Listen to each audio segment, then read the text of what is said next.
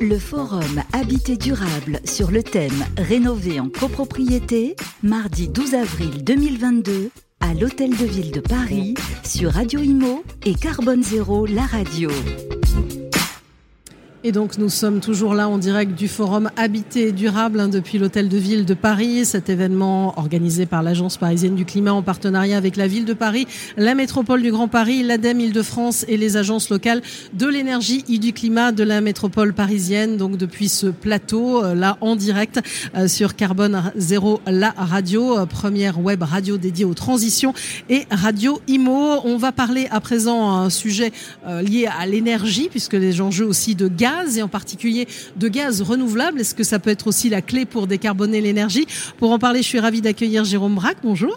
Oui, bonjour. Vous êtes chef de marché copropriété chez GRDF. Alors évidemment, en ce moment, je pense qu'on peut difficilement éviter, vu le conflit en Ukraine, de parler du sujet du gaz. On nous dit euh, de façon récurrente qu'on est dépendante de la Russie. Je crois que finalement, la France, on est dépendant à 8%, c'est ça pour le gaz? Non, on est dépendant à 17%. 17%, d'accord. Au, au, moins, autant être précis. Voilà, contrairement à l'Allemagne qui elle est dépendante à 55%. Oui, quand même. Donc déjà, on n'est on est, on pas en totalité dépendant d'eux. Mais on a quand même une énergie, hein, le gaz, qu'on importe en grande, en quasi-totalité, c'est ça? Oui, tout à fait. Alors, pour une bonne partie.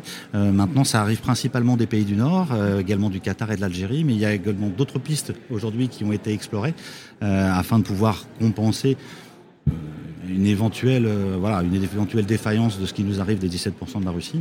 Euh, mais euh, bon, le gaz renouvelable, hein, vous en parliez juste à l'instant, et le gaz renouvelable aujourd'hui va être une solution. à aujourd'hui, d'ici à peu près 2030, on, est, on serait en capacité de fournir 20% de gaz renouvelable. Donc autant vous dire qu'on serait en susceptibilité de pouvoir gommer en fait cette dépendance de 17% euh, des gaz russes. Si, je vous prends même l'exemple en fait euh, d'une unité de méthanisation dans le 77, aujourd'hui une unité de méthanisation dans le 77 euh, est en capacité de fournir 16% de gaz vert et gaz renouvelable. Donc la totalité quasiment du résidentiel de ce département. Alors déjà, on a commencé à aborder ce sujet du gaz renouvelable. On va revenir en détail, mais, mais c'est normal. En tout cas, on voit bien, on va pas rentrer dans des intérêts euh, géopolitiques, mais en tout cas, on voit bien que la France, finalement, pourrait arriver progressivement à s'en passer de ce gaz russe, mais on va pas rentrer dans, dans le détail sur tout ça. On est là pour parler des copropriétés aussi, et, et de la part du gaz, elle est de combien dans les copropriétés? La part du gaz est quand même relativement importante. Maintenant, euh, alors elle est de combien? C'est une bonne question en fait, hein, parce qu'aujourd'hui il y a un certain nombre de copropriétés alimentées euh, par des réseaux de chaleur, euh, mhm. notamment encore par du fuel. Hein, oui aussi, oui, on en euh, parlait déjà tout à l'heure dans une autre séquence. Vous en avez parlé, il y a encore un certain nombre de logements, notamment en Ile-de-France, très importants alimentés au fuel, avec un taux de vétusté en plus de chaufferie fuel à 80%. donc ça va être très très complexe hein, de par le décret qui est, qui est sorti le 5 janvier sur le non-remplacement possible de ces chaudières. Donc les alternatives vont être relativement restreintes pour ces, ces, ces copropriétés-là. Mais bon, sachez que si on prend notamment les conversions en fuel, vers le gaz. On initie entre 250 à 300 dossiers par an mhm. euh, qui correspondent euh, à peu près à 9000 logements complémentaires qui se rallient au gaz et qui quittent le fuel tous les ans en Ile-de-France. Quand même. Et alors, ça veut dire que concrètement, euh, quel conseil vous donneriez? Vous parliez de vétusté. C'est typiquement quand on est dans une copropriété, il vaut mieux quand même à un moment, à terme, changer, euh, pas uniquement parce qu'elle est au fioul, mais même sa, chaudière euh, au gaz très ancienne. Hein, c'est vraiment ça. Tout à fait. notamment dans le cadre de la rénovation énergétique, il est mm. important d'être attentif en fait à la vétusté même d'une chaufferie gaz.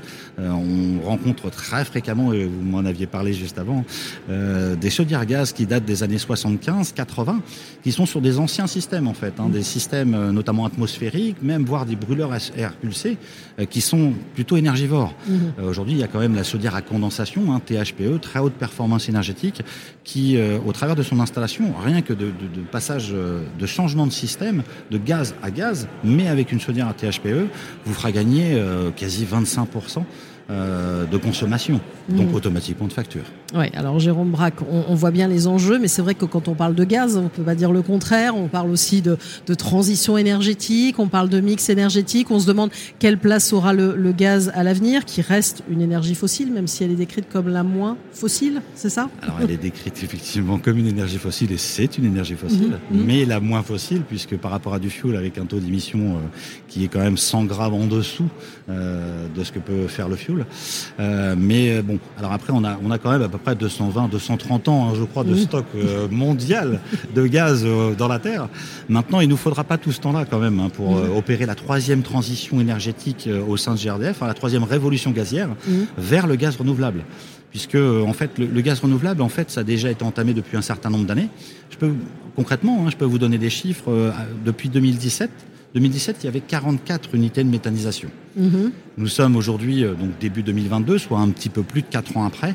Il y en a 383 qui tournent. Je me souviens d'un objectif de Ségolène Royal qui était de 1000. C'est pas 1000 méthaniseurs Je crois qu'on a, on a encore du mouvement pour. Euh, on en a encore plein sous le pied, en fait. Oui, mais bon, voilà. on, a, on, a, à peu près, euh, oui, pas loin de 1200 projets qui sont en capacité d'émerger.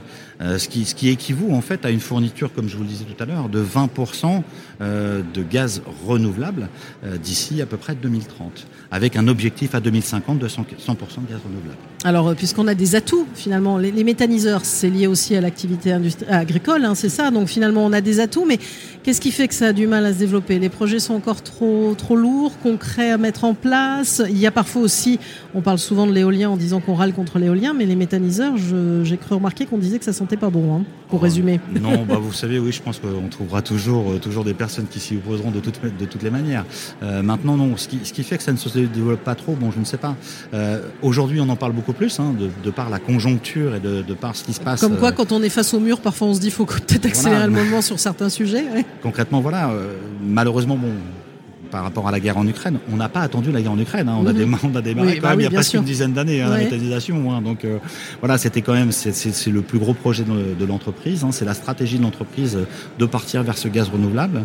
donc voilà, je bah, certains disent d'ailleurs dans des études, hein, une étude ADEME, GRDF et GRT Gaz, qui dit qu'un mix gaz 100% renouvelable à l'horizon 2050, c'est possible. Mais tout, à, fait. envisageable. Tout à fait, oui. Mm. Comme je vous le disais, on a à peu près 1200 projets et tous les, tous les jours, ils s'en alimentent.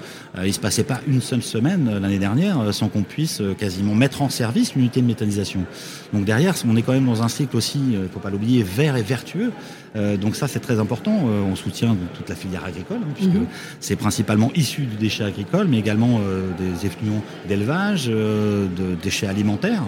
Euh, donc derrière, il y, a, y, a, toute une filière, il y a les collectivités, le développement économique local.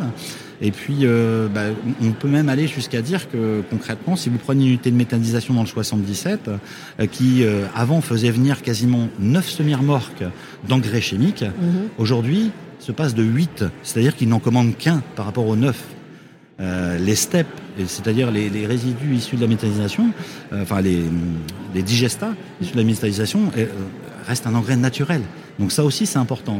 Voilà, on fait vraiment le tour et la boucle du, du cercle vertueux du, cercle vertueux. Donc, euh, quel, euh, et puis concrètement aussi, comment ça fonctionne? J'allais dire, quand on est en copropriété, le gaz, le biogaz, on peut l'injecter finalement dans un réseau de gaz traditionnel? Ça se fait assez facilement? Alors, il est déjà injecté. Il est déjà injecté, oui. Il est déjà injecté. Euh, c'est, je ne veux pas dire que c'est un color inodore, mais c'est un peu comme ça. Hein, vous voyez pas la différence. En mhm. fait, il n'y a, aucune adaptation de produit à effectuer. Euh, c'est pas comme quand on passe d'une voiture diesel à une voiture essence. Hein. C'est exactement la même chose. D'accord. Euh, et avec l'idée que ça soit dans des, dans des circuits courts et, locaux, finalement. C'est ça la, la, démarche qu'on est derrière. On, on essaye plutôt d'élargir, effectivement, dans un premier temps, euh, sur les circuits courts, mais après, on essaie d'élargir, mais mhm. notamment au travers des contrats gaz vert qui sont à disposition aujourd'hui des copropriétés, hein, au travers des fournisseurs. Vous avez la, la capacité de, voilà, de de, participer avec les garanties d'origine. D'accord, donc ça veut dire que c'est en partie, en partie au biogaz. Il y a du gaz traditionnel, du gaz naturel et le gaz. Voilà, on ne peut pas avoir encore en totalité. non, on ne pourra pas avoir en totalité. Je ne peux pas non plus vous dire exactement ce que vous avez en biogaz euh, qui arrive au compteur de votre J'allais dire les garanties d'origine aussi globalement sur les énergies renouvelables. C'est pas toujours très simple de savoir euh, précisément euh, d'où ça vient. je pense Il y a des questions autour. Tout ce que j'espère, c'est que d'ici 2050, normalement, bah, le sujet sera clos puisque en fait, ce sera 100% du du, gaz vert qui sera, euh, dans les tuyaux.